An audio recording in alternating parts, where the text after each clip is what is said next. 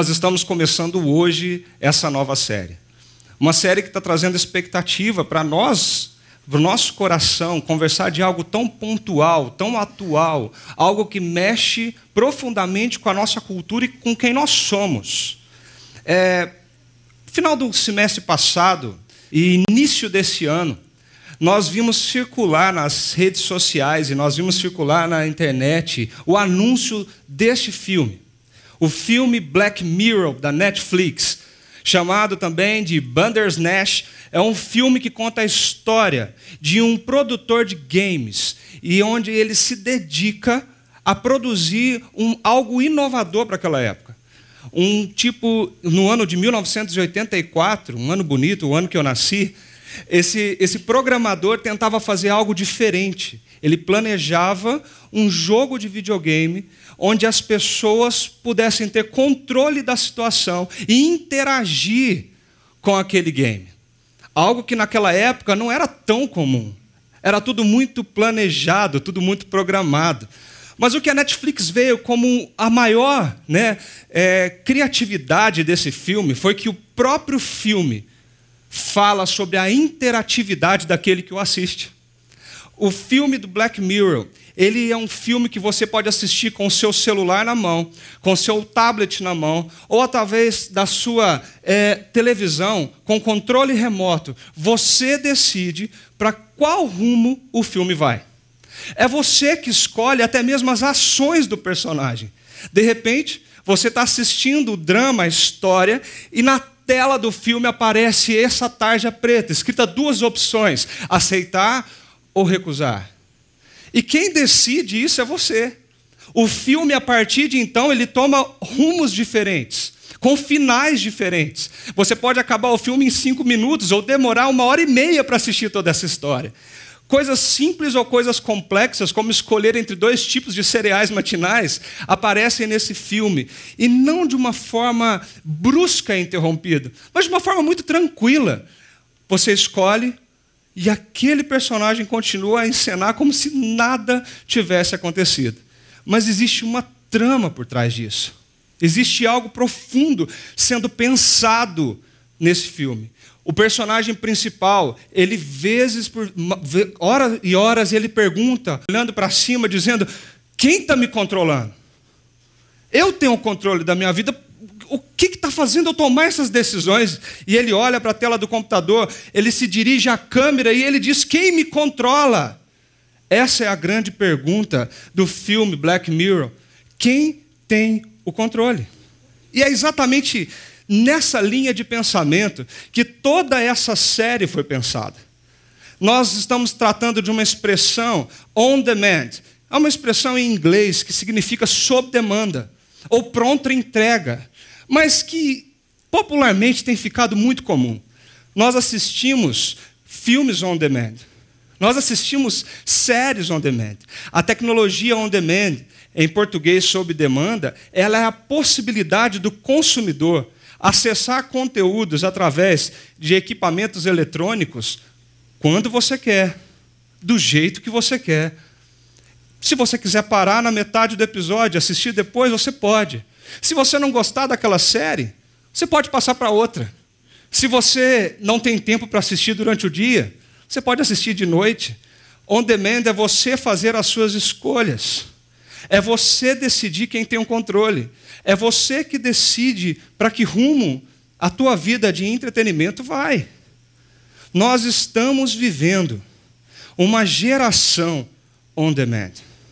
Nós estamos vivendo muito mais do que simplesmente assistir filmes e séries na nossa televisão.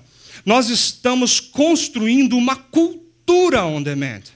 Porque não somente nós vimos a internet nascer, a minha geração de 84 viu a internet nascer, viu os smartphones nascer, nós vimos muita coisa tecnológica que hoje nós olhamos e assustamos até. Mas uma pesquisa recente da UOL diz que crianças, essa geração que tem nascido após o ano 2000, crianças e adolescentes são nativas da geração on demand. Eles não viram essa, essa tecnologia surgir. Eles já nasceram com ela. Eles já nasceram com o celular na mão. Eles já nasceram tendo a tecnologia do tablet disponível, disponível para eles. Eles não sabem o que é ter que esperar segunda-feira até às nove, dez horas da noite para assistir aquele filme que a gente queria assistir. Eles não sabem o que é ter que esperar você assistir um episódio daquela série favorita e de repente você ter que esperar uma semana para naquele dia, naquele horário, você saber o que aconteceu com aquele personagem. Eles não sabem o que é isso. Eles vivem o agora. Eles vivem o instantâneo. Para eles é um dedo e um clique e tudo se transforma. E se eu não gostar, descarta. Se eu não quiser, joga fora. Escolhe outra. Troca. Troca. E nós estamos vivendo uma geração que tem compartilhado e que tem valorizado isso. Eu não sei você, mas você já viu essa cena? De repente, o bebê chora. A chupeta não acalma mais, mas quando você põe um celular com a galinha pintadinha ligada, parece mágica. De repente você vê pessoas que o feriado de família, onde as pessoas olhavam uns, umas nos olhos das outras, pessoas sentavam em volta da mesa para conversar. Hoje, quando você vai viajar, a primeira pergunta que os nossos filhos nos fazem é: lá tem internet? Lá, lá tem Wi-Fi? Quando nós chegamos na casa das pessoas, nós perdemos momentos preciosos porque descobrir a senha do Wi-Fi se tornou mais importante do que se arrumar para sair de casa. Nós estamos numa geração onde a garota, adolescente, se recusa a comer quando aquele, aquela pessoa que ela segue nas redes sociais faz greve de fome. Nós estamos numa geração onde o intervalo comercial da TV aberta é uma tortura. É um absurdo eu ter que gastar 30 segundos do meu precioso tempo vendo propaganda comercial. Nós estamos numa geração que o medo de acabar a luz não é mais do escuro, mas é de ficar sem bateria, é de ficar sem a internet. A geração on demand está cada vez mais e mais conectada a isso. Essa cultura, ela está cada vez mais precoce. No Brasil, 79% dos jovens com idade entre 9 a 17 anos têm acesso à internet. E a experiência inaugural acontece cada dia, cada vez mais cedo. Isso causa, nessa geração que está emergindo, nos nossos filhos, nas nossas crianças, uma sensação de eu tenho controle. O controle está nas minhas mãos. Eu não posso esperar. Eu não quero esperar. Mas não é só as crianças. Nós estamos falando da, da, da geração nativa a, a, essa, a essa cultura on demand. Mas nós, nós não desgrudamos os nossos olhos dos nossos smartphones. Nós somos viciados em aplicativos. Você já percebeu isso? Às vezes nós olhamos até o celular um do outro para ver se o outro tem um aplicativo diferente, mais funcional do que o que você tem. E de repente ele está facilitando a vida dele e você ainda não sabe daquilo. Nós somos viciados, nós somos é, constrangidos com as facilidades que nos levam a uma comodidade, comodidade absurda. Nós hoje temos médicos usando dos aplicativos de saúde para solicitar exames, até mesmo ler resultados, acompanhar os pacientes do consultório dele, enquanto a família alimenta o aplicativo em casa. Nós temos hoje salão de beleza on demand. Você clica num botão e aí você tem o serviço na sua própria casa ou no seu próprio condomínio, um espaço reservado. Nós temos supermercados que você não precisa mais estar presente. Você abre o seu celular, você liga seu celular, abre o aplicativo e ali você escolhe os produtos que você quer. Você não precisa nem do cartão de crédito físico, porque você pode pagar online. Você só precisa retirar quando esses produtos não são entregues na sua porta. Para quê? É, desses dias tão corridos, tão tumultuados, parece que o dia está tornando-se cada vez mais curto e as demandas de trabalho estão tornando cada vez mais pesadas. Nessa cultura que nós estamos, a comodidade ela grita mais alto. Para que dirigir se eu posso ter um motorista particular e não, nem preciso desgastar meu carro? Eu chamo, ele me pega na porta de casa, eu escolho até o caminho por onde ele vai. E dali eu tenho a praticidade, a comodidade. Para quem ir no supermercado enfrentar filas nos caixas, banco, esquece. Isso é coisa do passado. Nós somos viciados nesses aplicativos. A cada dia que passa, aplicativos surgem, estão cativando e cativando a atenção e o coração da nossa cultura e da nossa geração. Nós não conseguimos ficar longe dos nossos telefones mais. Na rotina do nosso dia a dia, é muito comum você ver uma criança de dois, três anos, com um tablet aberto no YouTube, YouTube Kids, e passando vídeo após vídeo, escolhendo aquilo que mais agrada a ela. Mas qual é a consequência disso, meu querido? É, quando eu parei um pouco para pensar nessa cultura, isso me assustou, porque as consequências dessa geração Netflix, a geração on demand, elas vão ser refletidas a daqui 10 anos, 15 anos talvez. Qual é? Qual é a maior consequência disso? Nós estamos vivendo e criando uma geração que não sabe mais esperar, que não consegue conviver com o fato de que outro tome a decisão para ela. Cada vez mais novos, as crianças não conseguem mais conviver com o fato de que os pais tomem decisão por elas. É eu que decido. Ninguém vai determinar o que eu acesso ou o que eu não acesso. Eu não preciso esperar para ver o que vai acontecer. Eu controlo isso. Se eu não se eu não estiver gostando, eu paro de assistir e troco para outra série. Não precisa terminar, não precisa chegar ao fim. É só trocar. Frases comuns na boca de pessoas da geração on demand. Nós estamos nessa geração. Nós estamos imersos nessa cultura. Nós vivemos neste mundo, o mundo on demand, o mundo onde nós queremos controlar tudo. Nós queremos ter o controle de todas as coisas. Nós queremos demandar as nossas necessidades. Nós queremos resolver com a comodidade e de forma instantânea. Mas de onde vem esse desejo? É, de onde vem é, isso que nos, que nos leva a pensar que temos o controle, que nós podemos e que nós devemos? Qual é a gênese disso tudo? E quando nós paramos um pouco para refletir, nós percebemos que o início disso tudo se deu quando os nossos primeiros pais, naquele jardim, eles decidiram romper com o Criador. Eles decidiram se desconectar com o Deus que criou todas as coisas. Eles decidiram não mais se sujeitar aquilo que Deus tinha feito, aquilo que Deus tinha colocado como regra, prática, como vida para eles. Mas desconectados, a tentação que eles tiveram é sereis como Deus. Vocês podem escolher, vocês podem tomar os seus próprios passos, vocês tomam as suas decisões. É você que tem o controle da tua vida. Eles decidem, de forma enganosa, assumir esse controle. E a partir de então, nós vemos nos relatos da Bíblia o caos, o caos que a humanidade, a comunidade humana se tornou. Assassinato, inveja, calúnia, roubo, caos.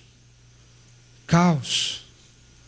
O ser humano querendo controle. Mas Deus não projetou o mundo. Deus não criou as coisas para serem on demand. Deus não fez tudo o que foi criado para que funcionasse desse jeito. A prova disso é que Deus se revela na história. Deus se revela através da criação, para que todo habitante desse planeta, toda a criação, reconheça e conheça que existe um Deus, um Deus criador, um Deus que tem o controle de todas as coisas, um Deus que governa. No texto bíblico que Paulo escreve a Romanos, ele mostra isso de uma forma muito enfática quando ele defende o seu argumento. E ele diz para mim e para você que Deus se revela através da criação. E nós entendemos hoje, depois de tanto tempo que ele escreveu, que Deus se revela exatamente para que a gente não pense que o controle é nosso mas que ele existe e detém o controle de todas as coisas. Olha o que Paulo diz em Romanos capítulo 1, ele fala assim: "Pois o que de Deus se pode conhecer é manifesto entre eles, porque Deus lhes manifestou. Pois desde a criação do mundo, os atributos invisíveis de Deus, o seu eterno poder e a sua natureza divina têm sido vistos claramente, sendo compreendidos por meio das coisas criadas, de forma que tais homens são indesculpáveis. O que de Deus se pode conhecer é manifesto entre eles, porque o próprio Deus manifestou. Isso tudo, quando nós olhamos as coisas que Deus criou, quando nós olhamos toda a estrutura criada pelo nosso, nosso Senhor, podem ser vistos e compreendidos claramente. É tão bonito isso que John Stott, um teólogo inglês, uma vez escreveu que quando ele conversava com um astrólogo famoso, ele aquele homem disse para ele a imensidão do universo nos dá todos os argumentos possíveis e imagináveis para acreditar que existe um Deus que está no controle. E ele conta que de uma certa, numa outra é, data, ele conversava com um médico. E esse médico disse para ele: Eu estou impressionado. E a cada dia eu me convenço mais que quando nós analisamos uma célula de tão microscópia que é, nós não conseguimos vê-la a olho nu. Mas a complexidade a perfeição do que foi criado ali nos dá os argumentos possíveis e imagináveis para crer em um Criador. Deus se revela. Como Deus se revela? Primeiramente, ele se revela na consciência do homem. Todo ser humano tem dentro de si algo que aponta para o Criador, algo na sua consciência que diz: existe um Deus, existe um Criador. Quando nós olhamos as palavras do teólogo João Calvino, nós, nós percebemos ele dizer isso há, há muitos anos atrás. Deus mesmo infundiu em todos certa noção da sua divina realidade. Ao olhar as Escrituras, ao olhar aquilo que foi criado, nós chegamos a essa conclusão. Um psicólogo chamado Paul Bloom. Ele também relata isso quando fazia alguns, algumas análises com crianças. E ele chegou à conclusão do seguinte: quando as crianças são perguntadas diretamente sobre a origem dos animais e das pessoas, é, elas tendem a preferir explicações que envolvem um criador intencional, mesmo que os adultos que as criaram não. Em outras palavras, tendem a ter um conceito de Deus, mesmo que seu pai não acredite nesse Deus. As crianças, a consciência infantil já aponta que todas as coisas criadas passam por alguém que as criou. E é nesse argumento que Paulo diz: por meio das obras criadas, Deus se revela a todos. Por meio daquilo que ele criou, Deus mostrou a sua natureza divina, o seu poder, aquilo que Ele é. Nós podemos ver, nós podemos compreender. Cícero, um grande filósofo da história, diz que você não vê a deidade. Contudo, pela contemplação de suas obras, você é levado a reconhecer um Deus. Quando você contempla aquilo que ele fez, a complexidade de tudo que existe e como isso tudo funciona perfeitamente, nós somos levados, a mesmo que os nossos olhos não enxerguem, a reconhecer que existe um grande Deus soberano cuidando de tudo isso. Entender que existe um Deus traz para o nosso coração algo muito importante. Porque entender que existe um Deus significa submeter-se a alguém que é infinitamente maior que eu e entender que Ele tem o controle. Quando nós entendemos que Deus se revela e que Deus existe, nós estamos submetendo a nossa mente e o nosso coração a uma verdade. Existe um Deus que controla todas as coisas, porque Ele é imensamente maior do que eu. O conhecimento de Deus está impresso no nosso dia a dia. O conhecimento de Deus está impresso na humanidade. O conhecimento de Deus pode ser visto claramente por qualquer um de nós. Dia após dia, eu e você podemos nos deparar com alguma situação onde nós vamos olhar e dizer: realmente, existe um Deus infinito e grande. Mas, mesmo tendo conhecimento desse Deus, o ser humano rejeita ele.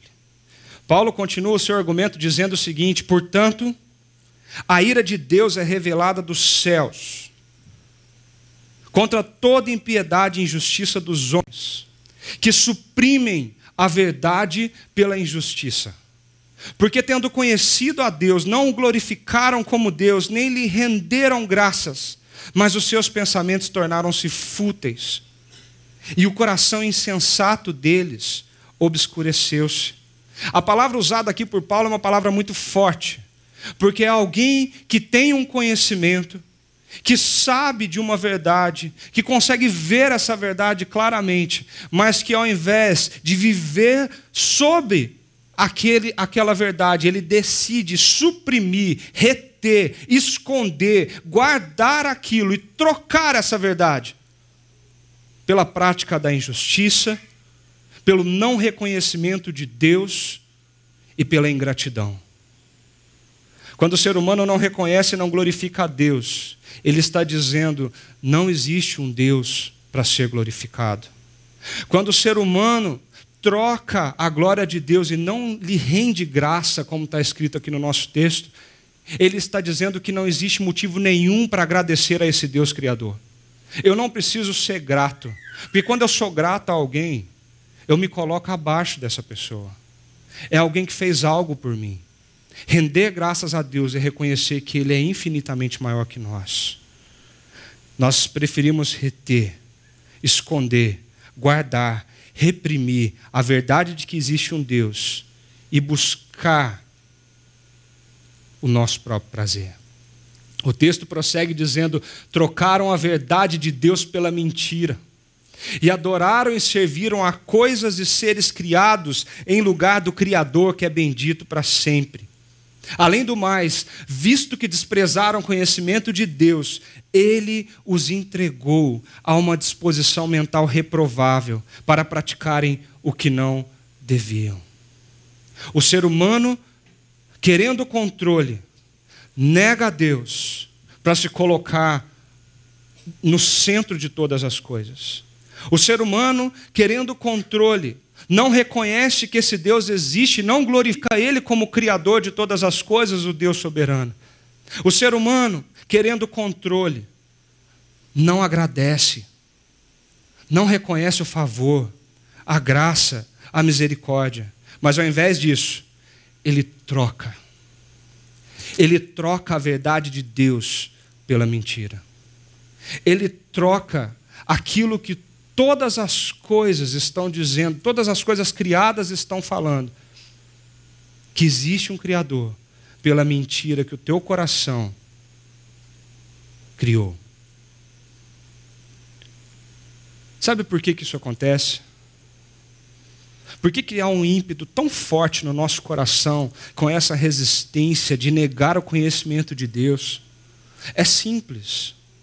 Se você sair desse auditório hoje e conversar com as pessoas, mais e mais pessoas reconhecem que a espiritualidade é algo muito importante na nossa vida. Se você conversar no seu trabalho, se você conversar no seu condomínio, com pessoas que não necessariamente frequentam algum tipo, que tem uma relação é, é, próxima com algum tipo de espiritualidade, é, eles vão falar que isso é muito importante. A cada dia que passa, a nossa sociedade reconhece mais que essa é uma área da nossa vida a ser muito valorizada. Mas o que está acontecendo hoje é que a mesma sociedade que olha e diz a espiritualidade é importante para nós, é a sociedade que fala assim: eu quero um Deus, eu quero uma espiritualidade que seja é, impessoal, é, que seja algo on demand, do, do jeito que eu quero que não tenha controle sobre mim. Que não mostre, fale para mim que eu tenho que andar desse jeito ou fazer determinada coisa. Eu quero ter controle dessa espiritualidade. Eu tenho que determinar quais os dias ela vai estar ativa na minha vida ou não, quais os dias ela não vai fazer parte. O ímpeto de negar esse conhecimento de Deus nos leva a querer estar perto da divindade, de Deus, mas algo muito mais forte nos fala para que nós não submetamos a Ele. Que, que nós não conseguimos nos render a Ele. Nós queremos Deus, mas um Deus do meu jeito, na minha hora, no meu momento. Um Deus on demand. As pessoas viram as costas para Deus. As pessoas alegam que esse Deus não existe. Porque, na verdade, ninguém quer se submeter a essa autoridade. O coração humano, depois do pecado, o coração humano, depois da escolha, da desconexão, é um coração que não quer, não quer se submeter. E quando nós não nos submetemos, algo muito perigoso acontece comigo e com você. Nós começamos a criar os nossos próprios deuses. Nós começamos a criar algo para preencher esse espaço na nossa vida. Nós começamos a criar algo para preencher esse espaço no nosso coração. E numa vida on demand, os ídolos são criados no lugar de Deus. Olha o que Paulo diz: dizendo-se sábios, tornaram-se loucos e trocaram a glória do Deus imortal por imagens feitas à semelhança homem, do homem imortal, bem como de pássaros, quadrúpedes e répteis. Trocaram a verdade de Deus pela mentira, adoraram e serviram a coisas e seres criados em lugar do Criador, que é bendito para sempre. Amém. O que nós fazemos? Nós nos julgamos sábios e donos dos nossos caminhos. Nós nos julgamos sábios a ponto de conseguir escolher as nossas próprias demandas. Nós queremos decidir, nós queremos o controle, nós queremos dizer, é assim que a nossa vida será. Mas muitas vezes, a humanidade se tornou pessoas sem condições de exercer juízo, pessoas que não conseguem tomar decisões, por isso o termo loucos trocando a glória de Deus e construindo para si ídolos, ídolos e mais ídolos. E qualquer coisa pode se tornar um ídolo na nossa vida. Quando nós ouvimos a palavra ídolo, nos dá a impressão de, de que esse ídolo seria algo ruim que nos apodera, algo ruim que, que vem sobre a nossa vida e exige as nossas demandas, mas não necessariamente algo ruim se torna um ídolo na nossa vida.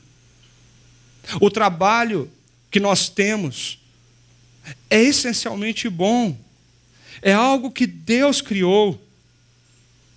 Nós devemos trabalhar com o coração satisfeitos pela criação de Deus pela nossa vocação, os nossos talentos, mas de repente, se nós tirarmos Deus do controle da nossa vida e pensarmos que nós a controlamos, nós podemos levar o nosso próprio trabalho, a nossa carreira profissional a ser algo tão forte, tão alto, tão, tão valorizado no nosso coração que aquilo se torna um ídolo para nós. Nós vivemos em função da nossa carreira profissional. Nós fazemos tudo em função da nossa carreira. Nós amamos a nossa carreira, nós servimos a nossa carreira, nós nos dedicamos à nossa carreira. Toda a minha vida é por ela. Quando nós pensamos na nossa família, algo tão bom, o nosso casamento, algo que foi criado por Deus, algo abençoado por Deus. Mas todas as vezes que eu eu olho para minha esposa e projeto na minha esposa todas as razões da minha felicidade, o que eu estou fazendo com ela, não é viver o casamento aos moldes do que Deus planejou, mas é usá-la para a satisfação das minhas escolhas pessoais, para a realização daquilo que é o meu coração. Eu posso fazer do meu casamento um ídolo na minha vida. Porque um ídolo é qualquer coisa que nós queremos mais do que Deus. Qualquer coisa que dependemos mais do que Deus. Qualquer coisa que nós procuramos para maior realização pessoal do que Deus. A idolatria emerge quando coisas essencialmente boas, ou talvez ruins, se tornam as coisas mais importantes das nossas vidas e tomam, assumem qualquer uma das funções essenciais da nossa existência. Nós criamos ídolos. Nós rejeitamos a Deus, suprimimos a verdade e criamos ídolos. E a geração on demand tem buscado algo que cria essa, esse ídolo, a autonomia humana. Mas tudo isso nos traz grandes consequências. E às vezes nós não estamos tão atentos às consequências que isso pode nos dar. Porque quando nós vivemos essa rejeição e nós criamos os nossos próprios ídolos, existem consequências que nós vivenciamos na nossa vida no dia a dia ou no dia a dia das pessoas na qual convivemos. Olha o que o texto fala. Portanto, a ira de Deus é revelada dos céus contra toda a impiedade e injustiça dos homens, que suprimem a verdade pela injustiça. A primeira consequência de toda essa escolha, de todo esse mundo on demand, é a ira de Deus. Quando nós vemos o texto de Romanos, capítulo 1, nós vemos Paulo dizendo àquela igreja três vezes: por isso, Deus os entregou à impureza sexual. Por causa disso, Deus os entregou a paixões vergonhosas. Deus os entregou uma disposição mental reprovável. Essa palavra entregou aqui é muito forte. Porque entregar aqui é pegar algo que estava em sua mão e colocar na mão de outro, sob a autoridade de outra coisa ou alguém. Quando nós pensamos nessa palavra ira de Deus, nós temos medo.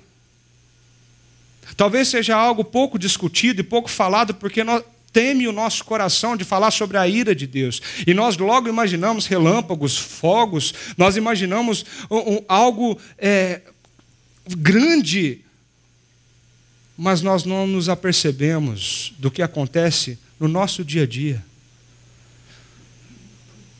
A ira a disciplina de Deus, ela vem a ser manifestada nas nossas vidas de uma forma um tanto quanto simples, mas de uma forma que causa algo muito drástico no nosso dia a dia.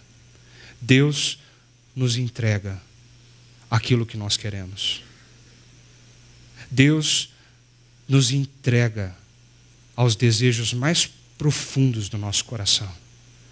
Deus nos entrega, deixando que nós vivamos aquilo que nós queremos viver, do nosso jeito e da nossa maneira.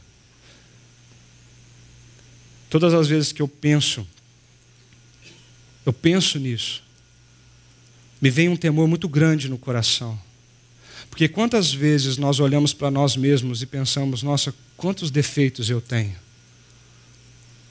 Você já passou por aquela situação onde você pede algo para Deus e, e, e, nada acontece?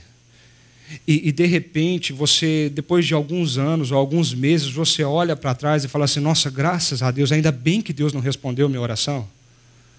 Porque era algo que eu desejava, mas que eu não necessariamente precisava, era algo que eu desejava, mas que eu não necessariamente é, podia ter nas minhas mãos.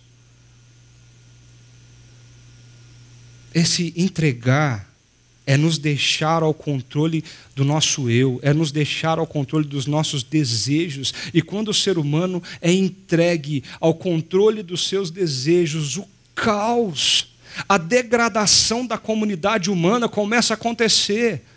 E é por isso que nós ligamos os nossos noticiários, nós, nós olhamos as redes sociais, nós vemos notícias e notícias e notícias de quão degradada está a nossa sociedade. O ser humano entregue aos seus desejos. Deus permite que eles escolham maneiras de pensar e viver, mas essas maneiras são autodestrutivas. E dessas maneiras de pensar e de viver, o ser humano começa a trilhar uma visão distorcida de mundo. O texto prossegue dizendo que, além do mais, visto que desprezaram o conhecimento de Deus, eles entregou uma disposição mental reprovável para praticarem o que não devem.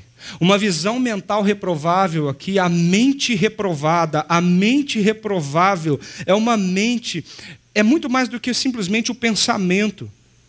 A palavra mente aqui é uma cosmovisão. A palavra mente aqui tem a ver com o seu estilo de vida.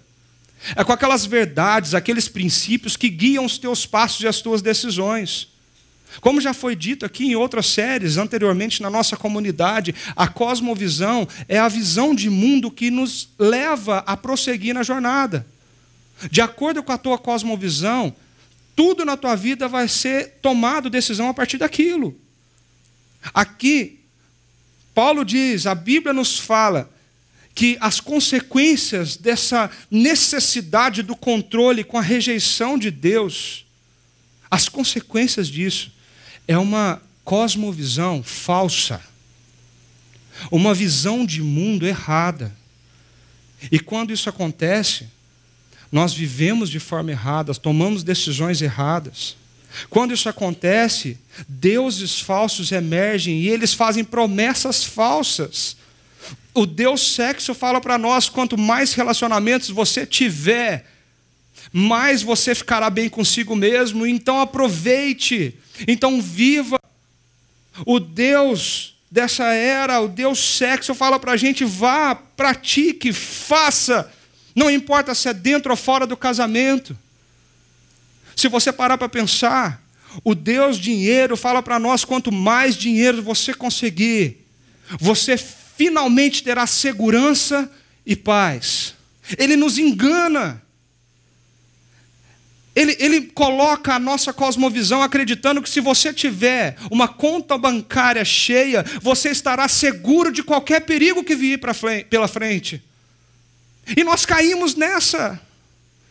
Nós acreditamos que nós precisamos guardar, guardar, guardar para que nós possamos estar seguros no amanhã.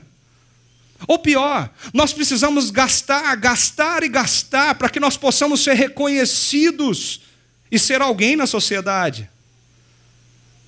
O poder nos cativa e a promessa desse Deus é quanto mais degraus você subir na escada, mais admiração você vai alcançar. E se você não for admirado, você vai ser respeitado. O fato é que se você tiver poder, ele nos promete, você vai estar acima das pessoas. Você será como um Deus sobre elas. Nessa cosmovisão distorcida de mundo, o Deus do consumo nos fala que quanto mais comprarmos, mais nós vamos conquistar. Quanto mais eu conseguir comprar, mais eu vou ter. Quanto mais eu ter, mais chance de eu conquistar e conquistar, e, e o meu ego infla, o meu orgulho cresce. O Deus da liberdade nos promete que essa autonomia é uma liberdade que nós experimentamos todos os dias. Você não está preso a nada, você não está preso a ninguém, porque quem decide, quem toma as decisões é você.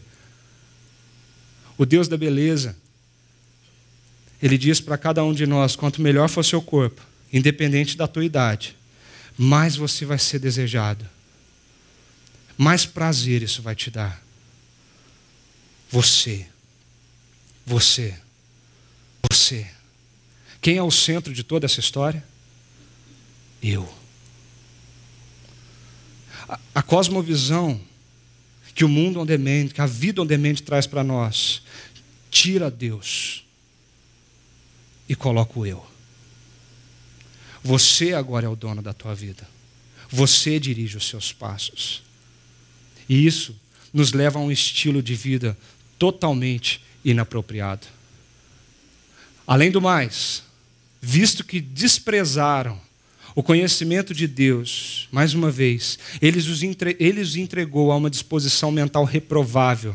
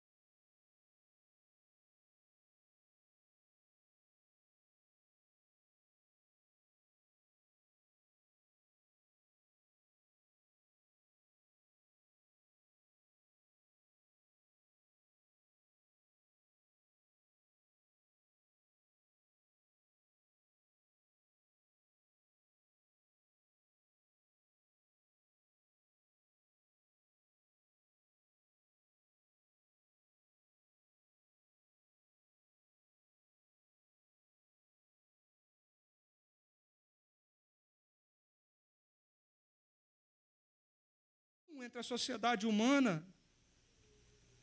E a lista continua, porque ele fala que essa sociedade do caos se tornou bisbilhoteira, caluniadora, são inimigos de Deus, são insolentes, arrogantes, presunçosos. Ele ainda fala que inventam maneiras de praticar o mal desobedecem aos seus pais e nós ficamos alarmados com notícias do jornal quando uma moça mata sua própria mãe por motivos banais. São insensatos, desleais, sem amor pela família, implacáveis. O desejo humano cresce e cresce e parece que nada consegue conter os limites de alguém que foi entregue aos seus próprios desejos. Isso nos assusta, eu sei. Mas essas são as consequências da cultura e da geração que há muito tempo atrás escolheu se desconectar do Criador e viver on demand.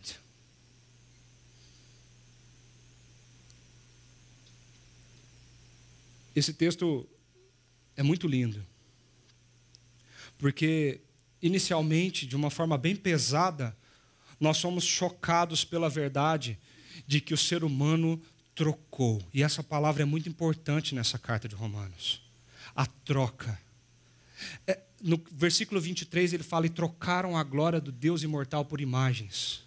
No versículo 25, trocaram a verdade de Deus pela mentira. No versículo 26, até as suas mulheres trocaram suas relações sexuais naturais por outras contrárias à natureza. Trocou, trocou, trocaram. Essa palavra se repete muitas vezes nesse livro, a carta de Paulo aos Romanos. Essa palavra tem uma raiz no grego, que ela é parecida em cada sentença que ela aparece ali. Ela é a mesma. Mas o que mais nos constrange nessa história, porque quando ouvimos tudo isso, nosso coração se pesa e nós nos perguntamos: ok, e co como nós vamos sair disso? Como nós vamos sair dessa? Nós estamos imersos nessa cultura, nós estamos criando a geração Netflix, a geração on demand. Como que nós vamos nos livrar de todas essas consequências descritas aqui? E a resposta é linda. Porque mesmo o ser humano tendo trocado a verdade de Deus pela mentira, Deus também fez uma troca. Deus trocou, primeiro, o privilégio da sua comunhão pela justa manifestação da sua ira contra a humanidade. E nós vemos as consequências disso nos nossos dias. Mas saindo do capítulo 1 de Romanos, nós caminhamos para o capítulo 5 de Romanos, versículo 11, onde nós lemos o seguinte: nós nos gloriamos em Deus, por meio do nosso Senhor Jesus Cristo, mediante quem recebemos agora a reconciliação. No argumento de Paulo, Paulo olha para o caos da humanidade que escolheu andar sob o seu controle. E agora no capítulo 5, Paulo fala: Nós gloriamos em Deus nós reconhecemos Deus por meio de Jesus Cristo, mediante quem nós recebemos a reconciliação.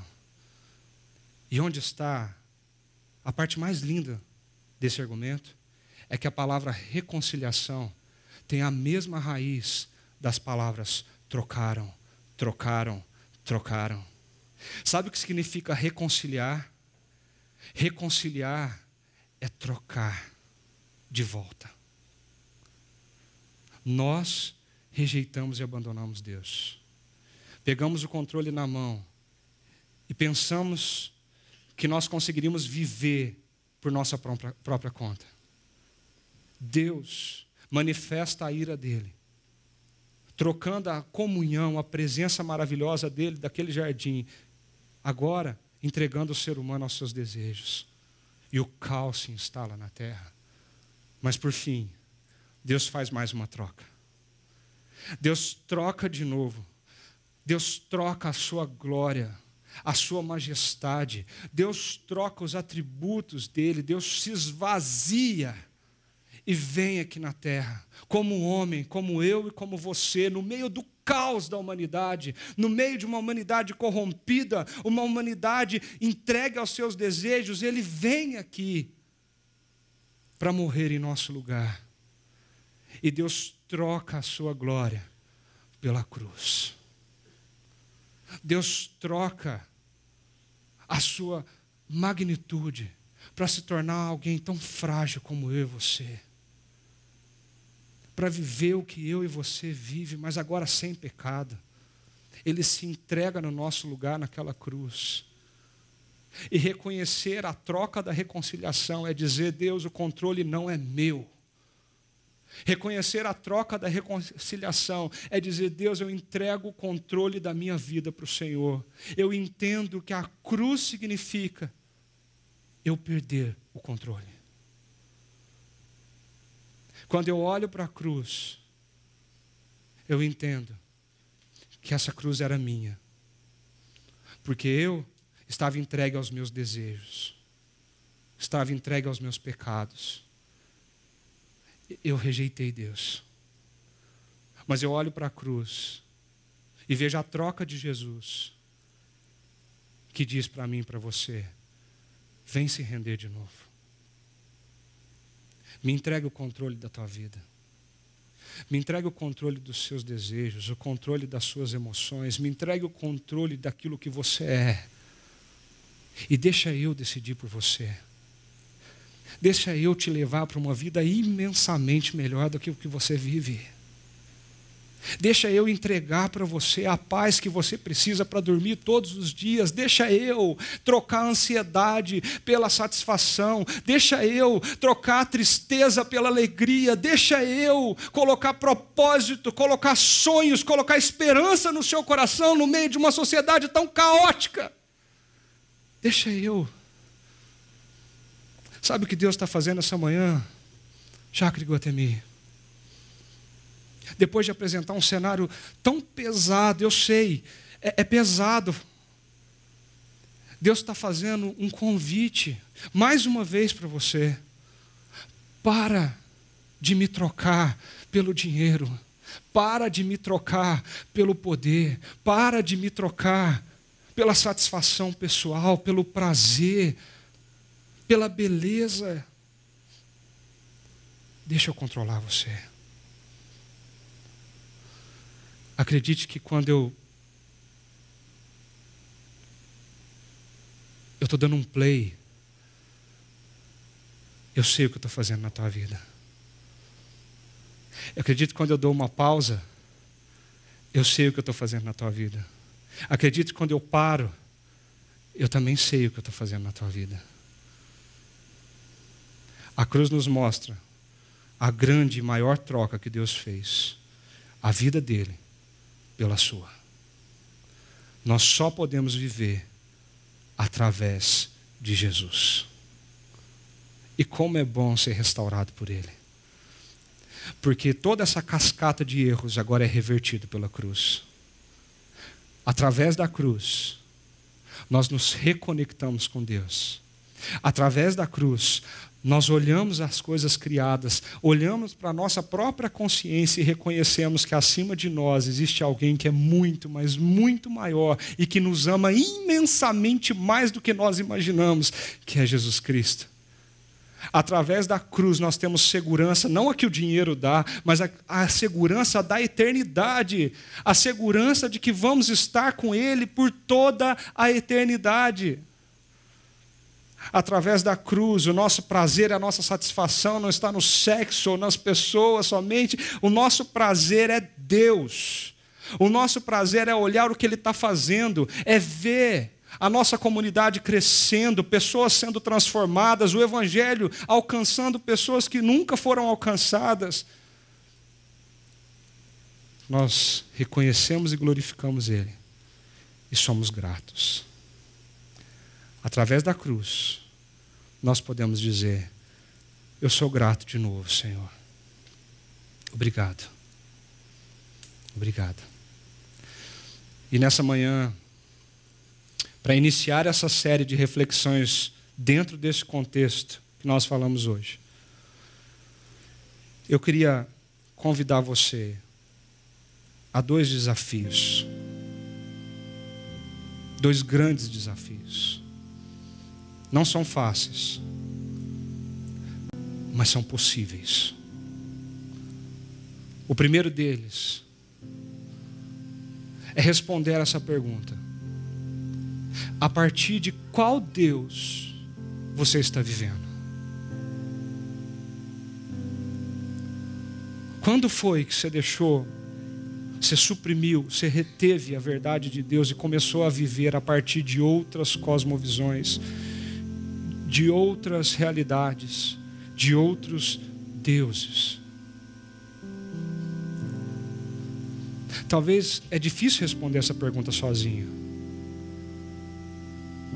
E o desafio é, quem sabe você pode chegar na tua casa e perguntar para a pessoa que você mais ama, que convive com você todos os dias, seja a tua mãe, o seu pai, seja a tua esposa, o teu esposo, seja um amigo bem próximo, alguém que você convive, que sabe como você é. Que tal você chegar para essa pessoa, contar um pouquinho sobre essa história e perguntar para ela: me ajuda a entender a partir, a partir de que realidade, de que Deus eu estou vivendo? Como são as minhas atitudes? O que elas demonstram? Quem sou eu quando você olha para mim? Difícil, né? Não é fácil fazer isso. Mas esse é o começo do render-se. É reconhecer onde nós estamos. E o segundo desafio que eu queria deixar essa manhã para todos nós. E quando eu fui desafiado pela primeira vez na minha vida a respeito disso, foi algo transformador e transtornador. Que tal você parar de tentar tomar as suas próprias decisões e nesta manhã, aqui nesse auditório, ou aí na sua casa, nos acompanhando pela internet, você possa devolver o controle para Ele e dizer: Jesus, que a minha segurança seja o Senhor, que a minha paz seja o Senhor, que a minha felicidade seja somente o Senhor. Dirige os meus passos, controla a minha vida. Eu quero te entregar de novo isso. Vamos fazer essa oração? Feche seus olhos.